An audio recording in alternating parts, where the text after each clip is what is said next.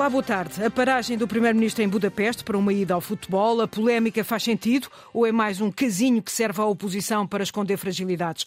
Caso o casinho serviu também para voltar a falar-se do futuro de António Costa na Europa, depois de Costa ter prometido ficar, o nome do Primeiro-Ministro português ao Conselho Europeu continua a ser o mais falado. Tivemos também o caso do deputado do PSD, Pinto Moreira, a quem tinha sido retirada a confiança política, a ser colocado em comissões parlamentares pelo PSD e em nome do PSD. Afinal, Luís Montenegro fez apenas um número ou este caso põe a nu a falta de controlo no grupo parlamentar.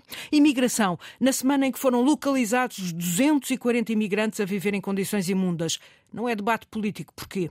Temas para o painel residente, no contraditório desta semana, Luísa Meireles, António José Teixeira, Raul Vaz e, cabe começar por ti, Raul Vaz. Eh, fora uma breve nota do gabinete, o Primeiro-Ministro um, recusa-se a falar de Budapeste.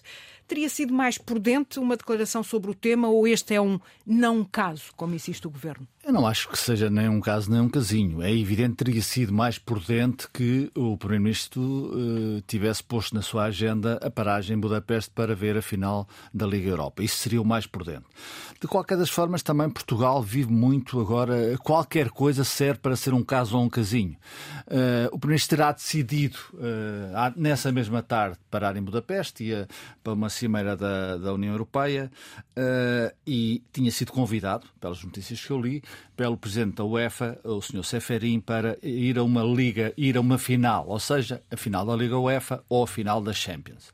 É sabido, e já lá vamos à política, é sabido que Portugal tem uma candidatura ao Mundial 2030 com a Espanha e com Marrocos Portanto, e ainda importa, com a Ucrânia. Importa esse, esse lado social esse lado é importante porque o futebol tem muito poder uh, e é evidente se quisermos organizar o Mundial, eu tenho reservas sobre isso, mas isso é outra história, uh, é importante que o Primeiro-Ministro dê o corpo às balas ao manifesto neste caso. Está com Orban, uh, também não parece seja uma grande novidade, quer dizer, as relações, pelo que eu também tenho observado entre António Costa e Vítor Orban, não são as piores, são aliás boas relações, julgo eu. E ele ia estar no dia seguinte com ele, na, na Cimeira. Sim, e, e, portanto, mas também esteve no dia em que Orban fazia um anos. Portanto, tudo isto é, é, é, interessante de avaliar. De qualquer das formas, uh, isto vai provavelmente também ter a ver com Bruxelas e com a possível ida de António Costa em 24. Mas achas que é num, num estádio de futebol que se discute? Não, não com certeza. Não, não, é evidente que não foi num estádio de futebol que António Costa teve a discutir. Ó oh, Vítor, apoia-me lá que eu quero ir para Bruxelas, ou, ou apoia-me lá, ou então desbloqueia os 500 milhões para ajudar a Ucrânia. Também é outro problema que existe. Portanto, isto não é estádio de futebol. Pode-se falar de tudo, é evidente, mas não é o melhor momento. Uh, há um erro, de facto, eu repito, há um erro, de facto, de António Costa ou do seu gabinete em não ter dito o Primeiro-Ministro vai à, à, final da Liga UEFA em Budapeste porque foi convidado pelo Presidente da UEFA. Esse é o erro. A partir daí, é evidente que as conjunturas são, são, são várias e a questão de António Costa estar muito bem posicionado, temos falado aqui com alguma regularidade disso, para ser eventualmente o próximo Presidente do Conselho Europeu, é um facto. Uh, as notícias. Isso não sai das notícias nem sai das contas de Belém, uh, porque já esta semana. Uh com vozes autorizadas por, por Belém, uh, vozes autorizadas sabemos sempre quem é, uh, vem sublinhar exatamente essa, essa pressão ou esse cenário uh, futuro Sim, de Costa. Uh, isso não é novo, isso não é novo. Na tomada de posse de António Costa em março uh, de 2022, uh, 30 de março, salvo erro, não estou errado, o, o, Presidente da República disse algo do género: esta maioria absoluta tem a cara do senhor, é a sua cara, foi o senhor que ganhou esta maioria absoluta e, portanto, o senhor, já se falava, António Costa é muito bem reconhecido na Europa. Muito bem reconhecido. Aliás, uma... E não seria uma boa candidatura para Portugal? Eu acho que sim. Aliás, eu, eu não tenho qualquer, sinceramente, pessoal, não, tenho, não, não encontro nenhuma dificuldade. Seria mau, provavelmente, para o PS? Não sei se era mau para o PS. Eu tenho, olha, eu, eu acho, oh, oh, Natália, permite eu acho que era bom para o PS, eh, porque resolvia mais cedo um problema, quanto mais tarde se resolver, pior é. Seria bom uh, para o país, seria bom para o Presidente da República e seria bom para o próprio Primeiro-Ministro uh, se fosse uh, presidente do Conselho Europeu. Eu acho que seria bom para toda a gente.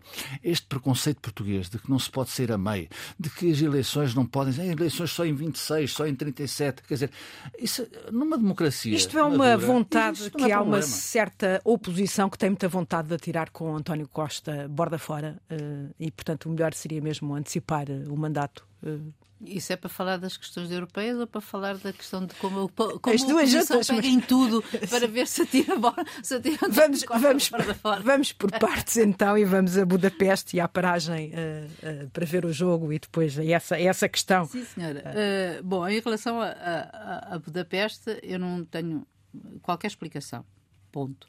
Uh, por um lado, acho que uh, as, as, explicações. Mas justificava fazer-se um caso disto? Não. Não, mas não consigo justificar, porque a única coisa. Foi a convite da UEFA, está bem, mas também se Portugal tem o tal. Uh, ambição, de, ambição de, organizar o Mundial. FIFA. Depois também se foi lá. Mas a UEFA teve, tem muito poder. Tem muito peso, está bem, mas não sei em que tempo é que ele foi lá falar com ele, porque ele chegou tarde e saiu antes do, jogo, antes do fim. Uh, depois se tinha se, se devia ou não se havia ou não paragem técnica tinha que parar ou se ficava mas isso são as tais explicações do presidente sim não isto, são dele não mas eu a dizer que eu não consigo explicar eu uhum. não consigo explicar uhum. o que eu quero dizer ele fez uma paragem uh, ali. A gente, toda, toda a gente percebeu, obviamente. Eu entendo que nem tudo o que está, nem tudo o que fazem os nossos representantes, ou seja, tem que ir para a agenda. Tem que ir para a agenda. Eles, aliás, fazem muita coisa importante sem ser público e pronto, ainda bem que assim é, não é? Ou, ou, ou, ou também terá que ser, quer dizer, isto tudo não é transparente. Agora, Uh, eu acho que quando o António Costa se recusa a responder no Parlamento, uh, ele estava com aquela cara assim fechada que ele costuma pôr às vezes, um, ehm, ele depois dá também uma resposta eu acho que ah, interpretei um pouco essa resposta ao lado.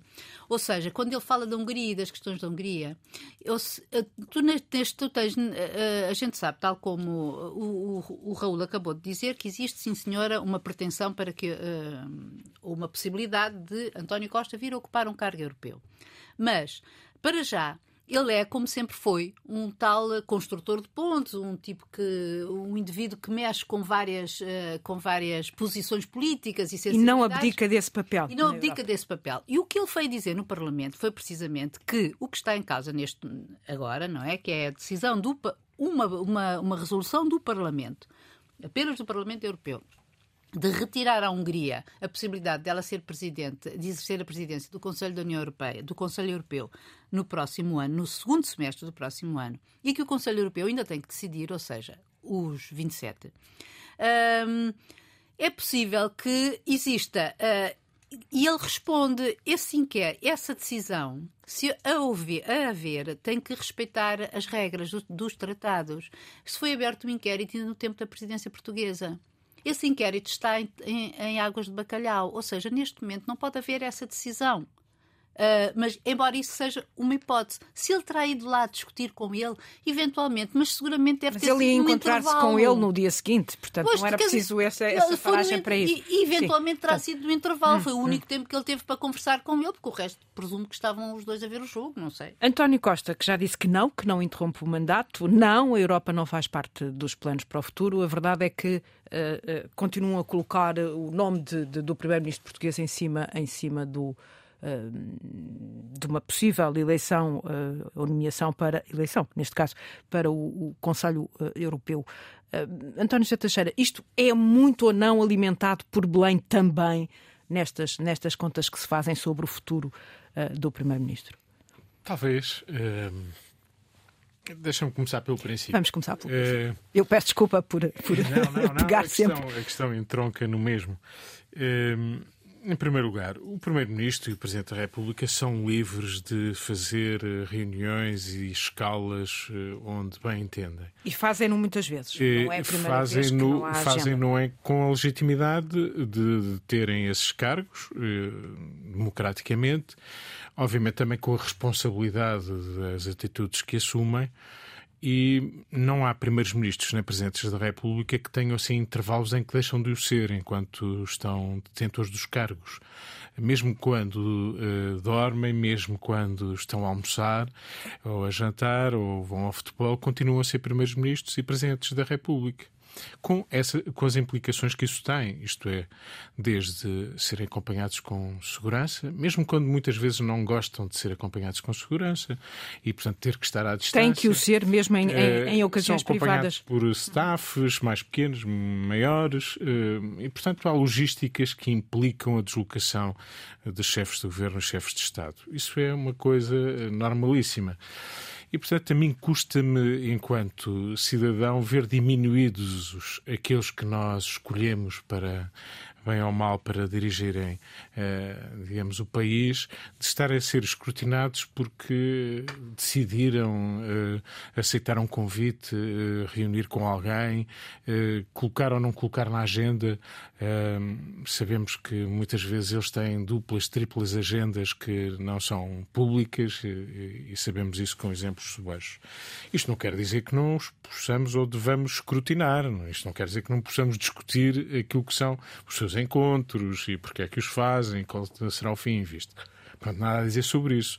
Convém é não olhar para isto como se fosse uma ilegalidade, que não houvesse legitimidade, legitimidade para aceitar um convite para, para estar presente num qualquer evento com um objetivo que, qualquer.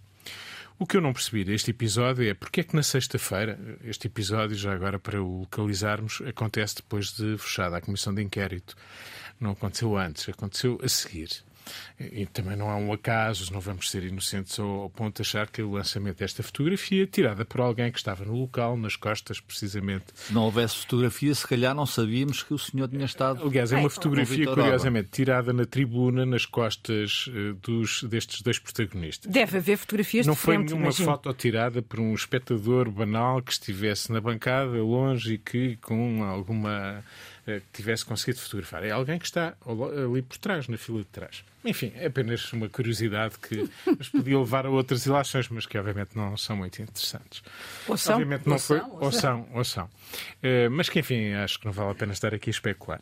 Uh, portanto, as coisas são o que são, tornaram-se assim. Porque é que o comunicado lacónico, mas apesar de tudo, uma explicação que é devido aos portugueses, uma vez que essa questão se levantou, não foi publicado na sexta-feira e só na segunda? Não vejo nenhuma razão. Acho que isto não faz sentido e, obviamente, António Costa podia ter, digamos, dado esta explicação uh, logo. Costa, António Costa devia ou não ter feito alguma declaração uh, uh, oral?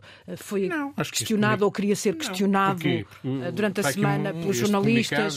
Foi questionado ontem pelos deputados? Não, pode ser questionado em todas as uhum. horas. Uhum. Aliás, nós acho que escrutinamos e perguntamos a todas as horas. Este silêncio é, é, a forma que António Costa tem de. de, de não, não é silêncio. Não. Este silêncio oral, de sim, dizer que não. Eh, eu, eu, estou a dizer que foi dada uma explicação, uhum, que é uma uhum. explicação sim, sim. que acho que, que, é, que é objetiva. Devia ter sido dada na sexta-feira, foi dada na segunda, e entretanto, durante o fim de semana, o Presidente da República desmultiplicou-se em explicações uh, sobre, sobre o No que parecia uma ajuda, acabou por criar Pareciam muito os velhos tempos em que uh, o Presidente da República aparecia a explicar situações enfim, que tinham a ver com o Governo, a explicar as atitudes ou as decisões do Governo, mas enfim, ficou ali mais do que isso, talvez aqui algo mais sal e pimenta, um Sim. pouco para cavalgar uma situação que obviamente, bom, Orban, que é assim um senhor pouco recomendável, vê-lo sentado ao lado, claro que, pois, mas o Primeiro-Ministro foi lá, ele disse-me, foi lá porque tinha um convite e ia de certeza dar um, um abraço ao Zé Mourinho, que era o treinador de uma das equipas, a Roma. Portanto, eu acho que depois este conjunto de explicações que acho que, enfim... Adensou mais a polémica do mais que... o apetite para cavalgar eh, este caso. Eu, uh, provavelmente a explicação está naquela que o Raul disse há pouco sobre o futebol, provavelmente. Acho que mais em satisfazer a UEFA do que o Sr. Orban, que obviamente, como tu disseste, uh, ia estar umas horas depois, uh, talvez com outro à vontade e mais disponibilidade a conversar com ele. Tanto quanto rezam as crónicas, António Costa não estará estado o jogo completo naquela bancada, não sei se conversou muito ou não, com, com Vítor Orban. podemos especular as relações dos Estados têm contactos muitas vezes informais, que às vezes são mais profícuos do que aqueles que acontecem eh, nos encontros oficiais. Eh, pode, pode acontecer e já se percebeu que António Costa tem pontes eh, à direita e à esquerda e que é um fazedor de pontes, como já se comprovou. Lá Eu... fora, lá fora. Uh, cá, cá dentro, também, não vejo cá dentro também, não, muitas houve vezes. bastante, já houve. Sim, sim. É, Caíram todas. Podem ter objetivos futuros para responder à tua questão sobre a Europa, mas eu acho que neste momento são especulações. Que António Costa é apreciado e é um dos, já agora, um dos mais antigos chefes do governo que se senta à mesa do Conselho Europeu, o que é uma vantagem, e que ele é apreciado, já vimos, Presidente do Mas ele já disse que não, não, não interrompe o mandato, não, não quer. Ou seja, quantas vezes precisará o essa questão não se coloca. Pois, eu acho que ele pode dizer que não, até dizer que sim. Claro. Agora, é isto só acontecer, só acontecerá no final Exato. de novembro. Isso só acontecerá. Novembro de 2024. Curiosamente, a Hungria presida a União Europeia. Exatamente. Há aqui, há aqui algumas, alguns detalhes. terreno. Não são também, não sejamos ingênuos, quer dizer. Mas eu, oh, Raul, estou a dar isto por natural, ou seja, é natural que o fazer pontos, o criar contactos, o aproximar posições, e o querer ir para a Europa. sejam vantagens do futuro se as circunstâncias o propiciarem. Há uma coisa, que, chama, que as pessoas coisa... também se esquecem, desculpem lá, é que vai haver eleições uh, uh, para o Conselho Europeu, pode ser, Presidente do Conselho Europeu pode ser eleito qualquer pessoa, até eu se eu fosse conhecida, não é verdade? Voto em ti, Lisa. Uh, qualquer pessoa, não existe qualquer. O universo recrutável é a Europa inteira.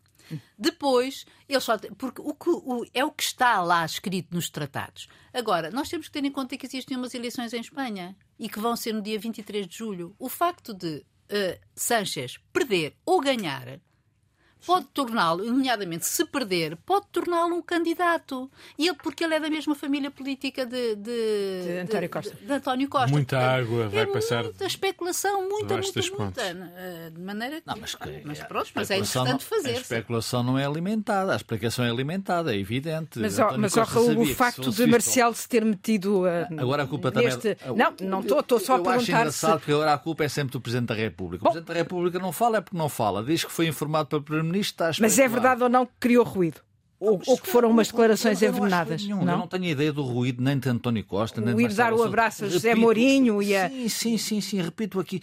Portugal nisso é, desculpem que vos diga, quer dizer, é muito paroquial, quer dizer, porque é que o Presidente não pode falar do que quiser e o Primeiro-Ministro não pode falar do que quiser e ter com o Vítor Orban onde quiser, quer dizer, isso faz parte. Depois as pessoas assumem as consequências. Os atos têm consequências. Agora dizer, António Costa uh, não pode dizer isto porque vai interferir na relação com o Presidente da República. O Presidente não pode dizer isto porque vai interferir na relação com o Primeiro-Ministro. Ela está estragada, está estragada por razões que conhecemos, pode ser recuperada eu acho que tudo pode acontecer na vida e já o disse aqui e repito, gostaria muito, como cidadão, de que ela fosse recuperada. Ponto final, linha abaixo. Só para fechar este caso Budapeste. Curiosamente, a Arábia Saudita desistiu ontem da candidatura ao Mundial 2030. Mas, Curiosamente. Deve ter sido por interferência de António Costa. ou de Vitor Orban, ou de António Costa, não sei, não sei. Se para fechar e uma não, ronda calhar, rápida pelos calhar. três. Este, diz, diz, é, não, se calhar chegou à conclusão que provavelmente Portugal, Espanha e Marrocos têm mais possibilidades possibilidades que a Arábia Saudita e desistiram para não ter a vergonha de perder.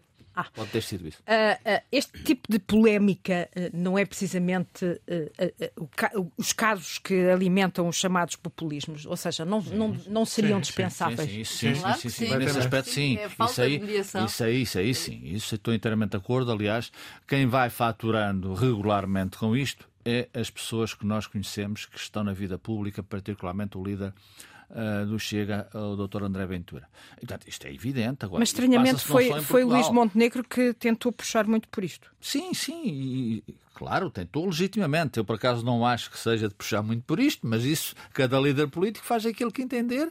Os atos também têm consequências. Agora, não defende é que isto seja tabu, seja o que for. Eu não defendo nenhum uhum. tabu em política. É como aqueles. Eu não sou. Até António Costa dizer que não vai, não vai, não vai, como a Luísa disse, até o momento em que diga que sim. E já agora há outro pormenor, que se chama ganhar a vida. E todos temos direitos a ganhar a vida. António Costa uh, tem o salário que tem há muitos anos, porque só fez política, fez uh, um pouco de advocacia uh, e, portanto, tem e família. É o que ele gosta de fazer, aliás. Tem família, tem família, foi feliz em Bruxelas, teve o azar de ter que vir. Ele foi muito feliz em Bruxelas, até comprou um Mercedes.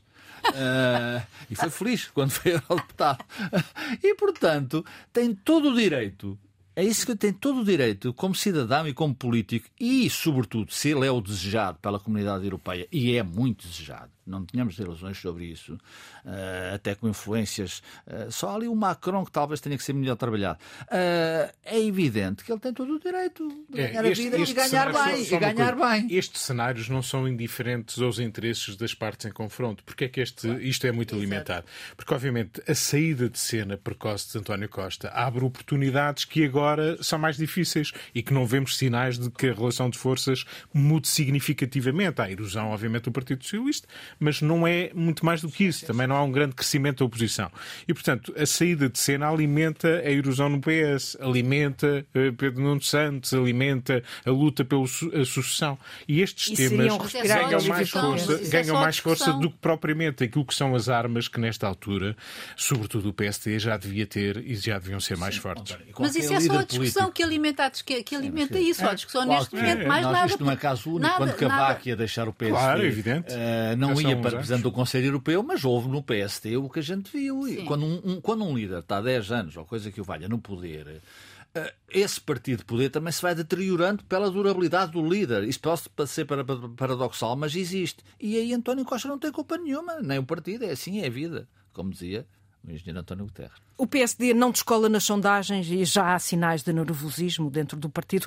Na semana em que Luís Montenegro foi sentir Portugal para o distrito de Setúbal, eis que começou a semana com mais uma polémica a envolver o deputado Pinto Moreira. Tinha-lhe retirado a confiança política por ter regressado ao Parlamento sem aviso prévio e a direção do grupo parlamentar até lhe atribuiu o lugar em duas comissões, obrigando a forçadas explicações de Luís Montenegro. Montenegro esforça-se por mostrar um, um PSD uh, diferente do PS, mas acaba a cair nisto, ou seja, como é que se retira a confiança uh, política a um deputado e não pois, acontece nada a relevar? Pois, não é, não é simples explicar.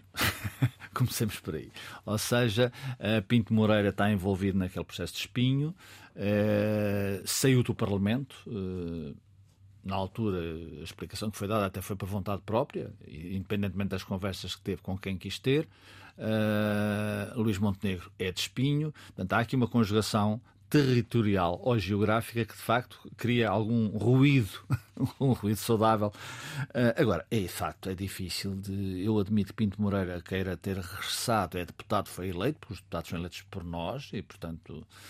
Uh, querer regressar também a um sítio onde foi feliz, uh, as comissões de defesa e saúde, eu nem sabia que era defesa e saúde, mas a Luísa ajudou-me agora neste intervalo, portanto deve ter sido feliz e quis voltar ao seu sítio.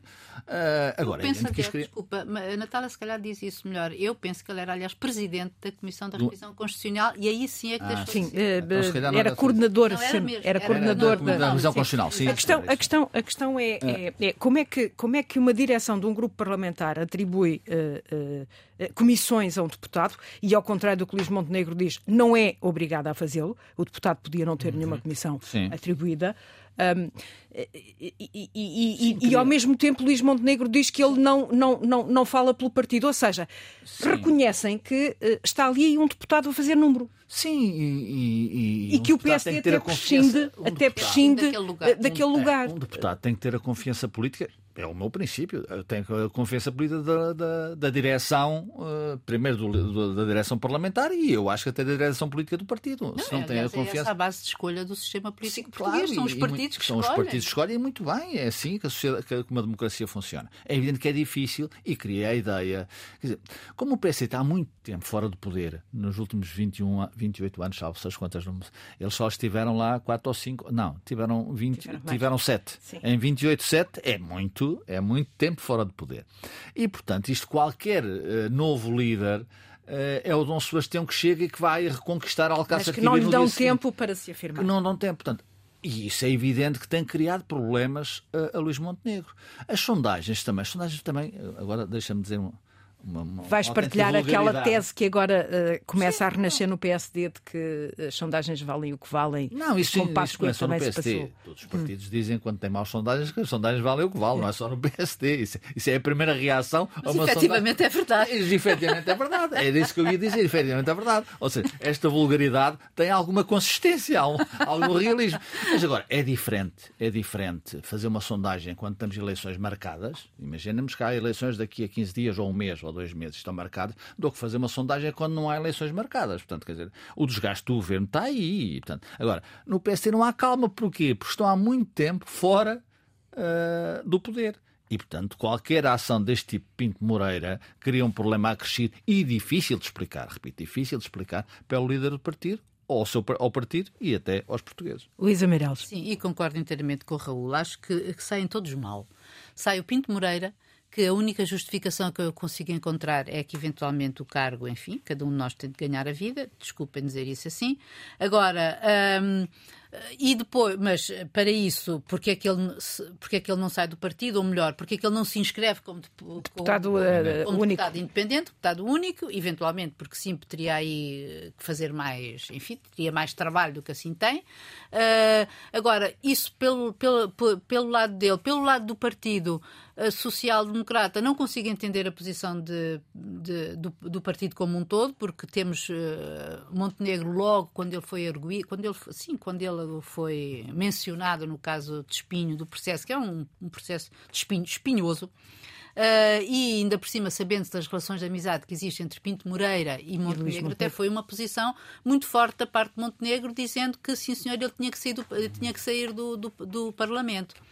E, e agora volta e diz que ele não representa o partido, mas é, é, como diz o Raul, mas então ele representa o quê? Está lá, está lá apenas a assistir a, a, às reuniões, porque tudo o que ele disser, ou, tudo, ou o dedo no ar, aquilo não conta. Ou votar, porque em, em comissão ainda por cima tem, tem que votar muitos parceiros e muitas. E aquilo não conta para o partido, não conta como sendo do partido, sendo para o resto conta como parlamento. Conta sempre. Claro, Isso é mas é para, o partido, para, o partido, para o partido, eles dizem que o voto dele não é conta, mas em termos de parlamento conta o que ele disse não conta para mim, mas isso é irrelevante. Exato, exato. De facto, exerce desse nome, não é? O voto dele não é conta. Voto, não é deputado. Acho que sai tudo mal.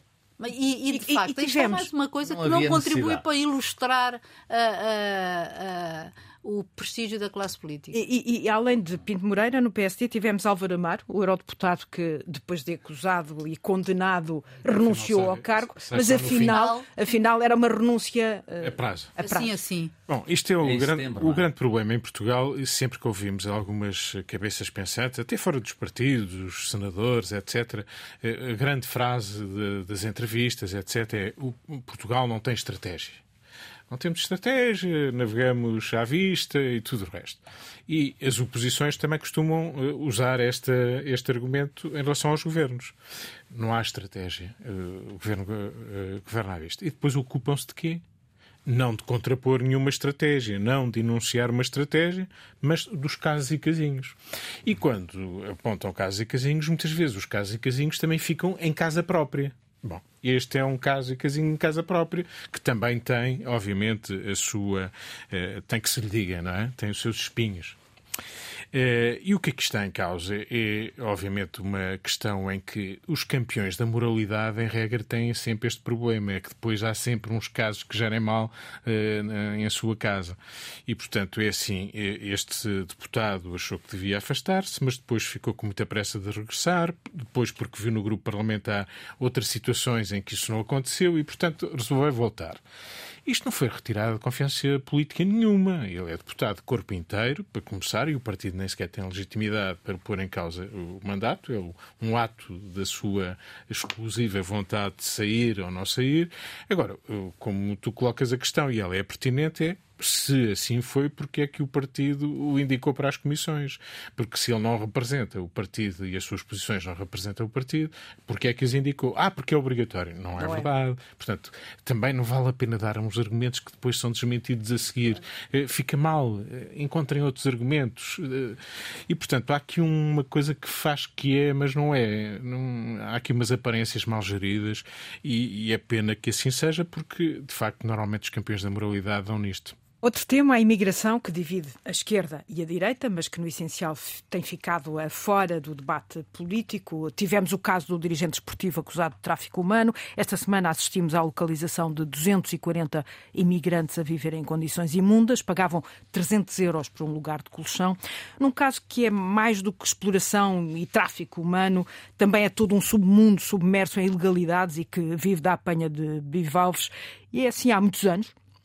Eu quero aqui recordar, já agora, se me permitem, uma grande reportagem feita aqui na Antena 1 há oito anos pela jornalista Rita Colasso e que estive a rever ontem, continua perfeitamente atual. Ou seja, milhares de pessoas a, a desfilarem pelas margens do estuário, não é possível escondê-las, uhum. mas ninguém atua. De vez em quando, depois há uh, umas operações destas que põem a nu uh, a tragédia e a, e, a, exploração da imigração. deve ou não, de facto, como propõe, por exemplo, nomeadamente Luís Montenegro, a imigração ser uma imigração regulada exatamente para evitar situações destas? Deve, deve, deve. Agora, em termos em que seria ou será ou poderá ser regulada, eu sinceramente não tenho eh, não tenho capacidade para eh, lançar aqui eh, qualquer ideia. Agora é evidente que isto é um mundo de hipocrisia. Nós vivemos num mundo de tremenda hipocrisia, onde os ricos são cada vez mais ricos e onde os pobres são cada vez mais pobres. Tu dizias que a reportagem da Rita Colasso estava atualizada, está, só que tem um pequeno problema, é que, entanto, morreu muito mais gente nos últimos oito anos. Deixa-me já agora, um parênteses, esta semana nós assistimos a uma coisa de uma de uma inexplicabilidade total. Quer dizer, que uh, havia cinco pessoas num. Num, sub, Titanic, num, num, submarino, que não era um submarino. submarino. Não era a ver, por uma câmara, repara. Uma câmara, sim. O Titã. Uh, e, e, e, por, e, havia estes ca os casos que foram que tu relataste, Natália, o caso que tu, tu relataste. Uh, houve 600 pessoas, salvo erro, que morreram no Mediterrâneo. Uh, que não merecem e que não merecem as horas um, e que não merecem um as horas que eu, mereceram eu, nas televisões este. Eu fui ver o número 10 de 2014 morreram 27 mil pessoas que fogem da, fogem da fome para darem de comer a si próprios e aos filhos. Portanto, este mundo é um mundo hipócrita, quando de facto o que conta, deixa-me dizer aqui, é que uh, a comunicação social de todo o mundo esteve concentrada nos restos do Titanic. Uh... Mas a questão, a questão em Portugal é que falta-nos mão de obra? Precisamos de mão de obra, precisamos de demografia, Exatamente. ou seja, contas feitas qualquer coisa como 2,6 milhões de, de, de, de, imigrantes até ao final do século para mantermos a atual demografia. Diz que vamos perder 4 milhões de portugueses. Recentemente tivemos no Douro e alguém me dizia que era preciso, como pão para a boca, importar uh, nepaleses para irem para as vinhas porque, porque falta mão de obra naquelas quintas. Tudo, portanto, essa é que é a equação mas, tremenda. Mas depois não temos uh, uh, regras Exatamente. Mas salvaguardem estes imigrantes. Há uma coisa aqui. Eles estão legais, eles estavam legais. Alguns. alguns a, a, meia, a, a, grande maioria destes 240 estavam legais ou tinham os papéis para pedir a licença de residência. Sim, sim, o problema sim. é que eles não, quer dizer, tinham pedido essas autorizações. O problema é que eles não detinham com eles porque a pessoa que os controla controla os documentos. Controla e nisso os documentos tá, porque, tá. porque, eles têm, porque têm dívidas para com eles. É uma imagem de escravatura. Isso é, é uma máfia, é a máfia que existe porque, e que... Exato. Mas eu acho que isto é lamentável porque eu fico eles diziam que aquelas condições eram. Houve um inspetor que disse que a condição era, eh, era, era nojenta, era um nojo, que não se conseguia estar lá uh, por causa do cheiro, nomeadamente, e das condições em que eles lá estavam. Muitos deles, até por vistos casais, que a única coisa que faziam era vir à rua uh, para vender aquilo que apanhavam nas tais duas marés. Mas. Uh, também, no início desta semana, a ACT, a Autoridade para as Condições de Trabalho, também foi fazer uma inspeção, outra vez, a Odmira, Odmira. numa das empresas, para saber se aquilo estava bem. E houve um dos, um dos inspectores que disse que estavam condições que não lembram o diabo. Ou seja. Mas boas uma... ou más? Exatamente. seguramente más. Agora, exatamente. Agora, nós precisamos deles. Eles vêm, eles são legalizados. Não, não é possível fugir, isto, isto é um tráfico, obviamente, que rende Exatamente. 140 e tal milhões, não sei o quê. Hoje, leio eu no público que hoje ou ontem, já não me lembro, que um, desde 2017, que na, a então a ministra Ana, Paula Vitorino tinha uh, feito um, decreto, sei lá, uma proposta para a construção e fez, a, digamos que deu o primeiro passo, de um, de um, de um, de um sistema que deveria, digamos, transformar e, e cozer estes bivalves, porque eles ainda por cima estão, a, estão numa zona proibida de um uhum. ponto de vista. Eles não podem ser comidos crus, porque estão num, numa zona poluída e, portanto, eles. Uh, e se isso acontecesse, se essa instalação acontecesse, este, este comércio deixava de ser ilegal. Até hoje não foi feito nada.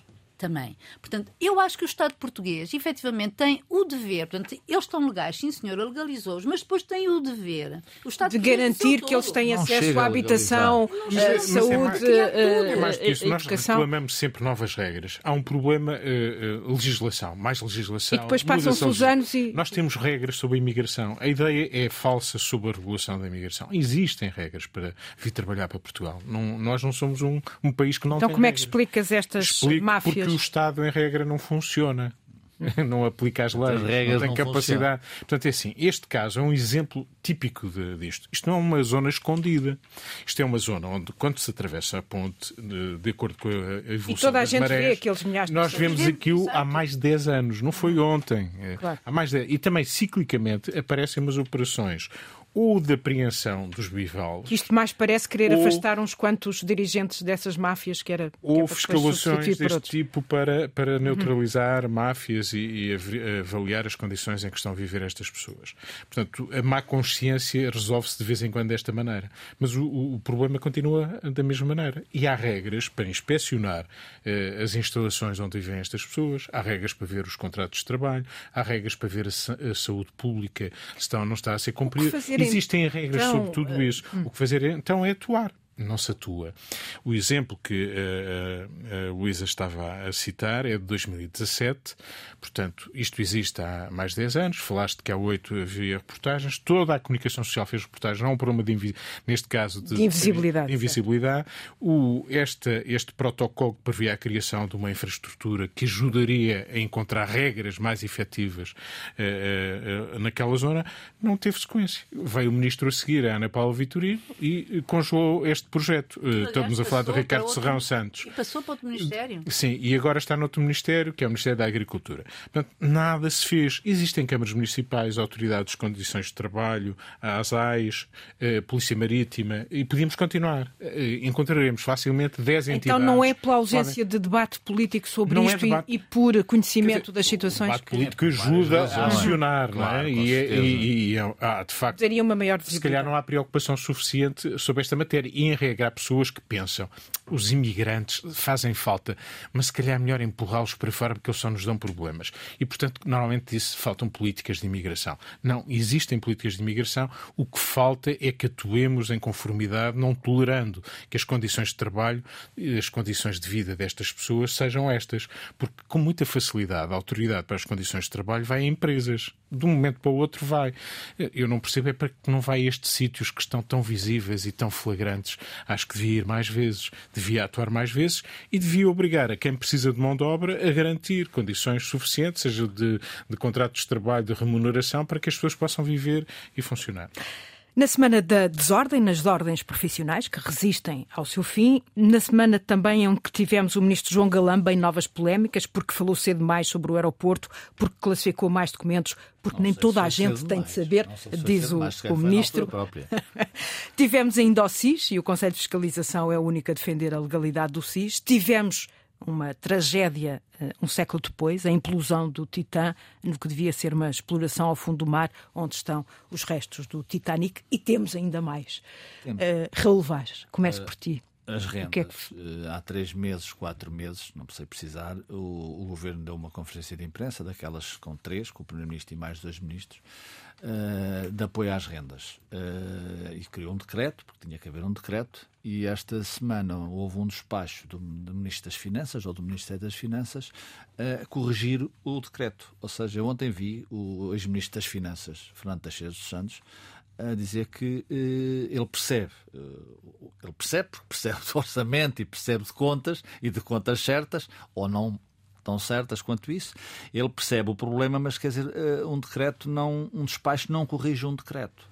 Ou seja, isto é tal coisa de regras. Há regras, só que depois não são aplicadas. Não são aplicadas aos migrantes e não são aplicadas em certas decisões do Estado. O que é que acontece com isto? Acontece que eh, esse apoio às rendas eh, às pessoas que precisam. De facto, há aqui um, há, há um pormenor que eu, que eu também sou sensível. Ou seja, eh, quando se queria fazer flores, eh, não se englobou o, o rendimento Não se fizeram total as das pessoas. contas. Foi só o rendimento de trabalho que, que do IRS. Portanto, há pessoas que têm eh, poupanças e, portanto, também estavam abrangidas. Para poupar 600 uh, milhões uh, que não é coisa pouca. O, o doutor Fernando Bino, obviamente, não prescinde. Luísa Meireles. Olha, uh, queria falar de uma, de uma conferência que a Lusa organizou esta semana em conjunto com o ISCTE e o Iberifier, que é um consórcio de universidades e meios de comunicação social ibéricos, são 23 ao todo.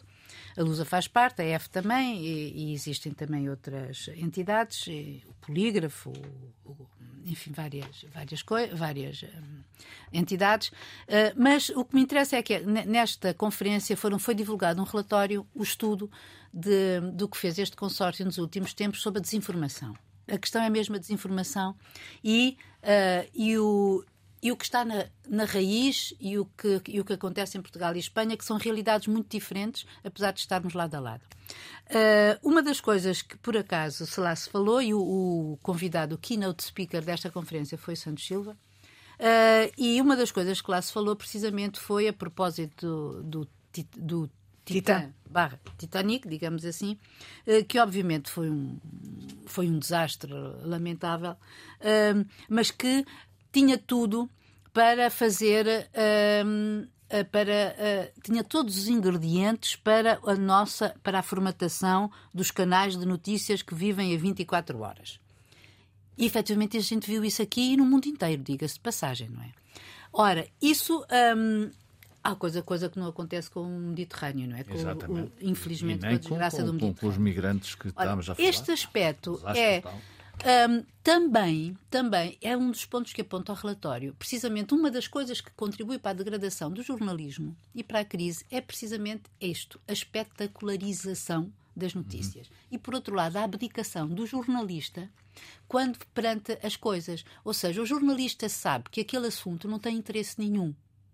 Mas, todavia, como chamam. Mexe com as emoções. Não, eh, mas chamam o comentador para emoções e audiência. E até é capaz de lhe dizer, ouça, isto, isto não tem muita importância, mas por favor diga qualquer coisa sobre este assunto. E passam-se horas nem... O jornalista está a abdicar da sua função de mediador e de, e de efetivamente saber ele próprio distinguir o que é o valor de notícia. Uhum. Acho que isto a nós jornalistas merece, pensar. Merece. reflexão. Muito Exatamente. de acordo. António José Teixeira. Uh, vou mesmo falar dos invisíveis. Uh, há bocadinho que fazia essa referência. Há muitos invisíveis que andam por aí. Por exemplo, os que morreram há seis anos nos incêndios de Pedrógão e não só, foram muitos. Nesse ano morreram 115 pessoas por causa dos incêndios.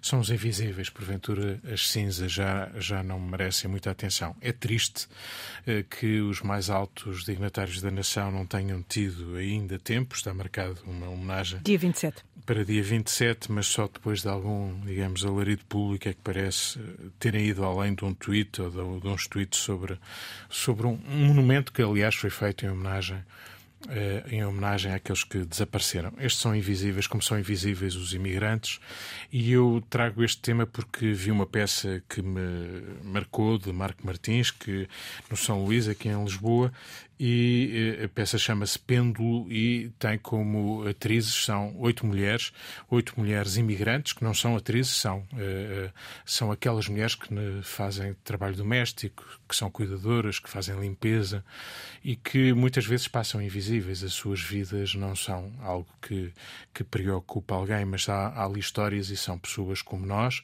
com os problemas uh, maiores do que muitos de nós, são sobreviventes e é importante olhar para estes invisíveis do Mediterrâneo, do estuário do Tejo ou das, uh, dos cuidadores ou daqueles que fazem as limpezas daquilo que a gente suja.